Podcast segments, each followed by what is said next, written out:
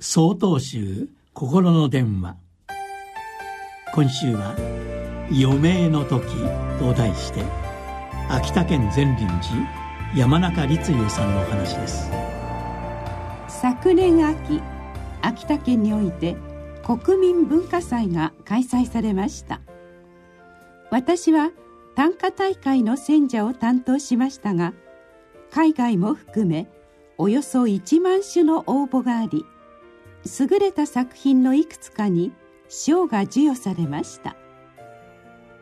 その中で印象に残った一つを紹介します。満開の桜を仰ぐ告げられし余命の時が今過ぎてゆく。作者は満開の桜を仰いでいます。そして桜を仰いでいる作者は病にかかっています。しかもすでに余命が告げられておりその余命は春までということなのでしょう。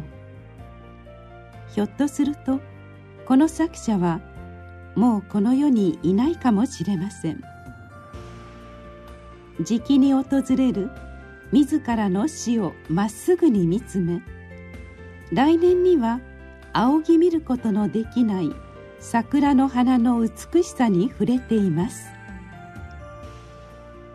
静かな物言いの中にやり場のない悲しみがありますが死の淵にありながら今生きていることの素晴らしさ今見上げている桜の美しさが歌われています。人はこの世に生まれると必ず死んでいかなくてはなりません。命をいただくということはいわば死とセットになっています。そして老いてゆくこと病気をすることも必ずつきまといます。したがって日頃より小老病死を正しく見つめ生きていくことが大切になります。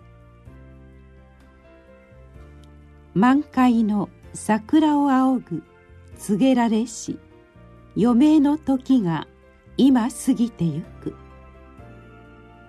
私たちは自分の命に限りがあることを知っています。ただそのことに対して正面から向き合おうとはしていません。限りある己の命をしっかりと見つめ今なすべきことを行ってゆく。それによって私たちの一生は実りあるものになってゆくのだと思います。今ここに生きていることの尊さを考えたいものです。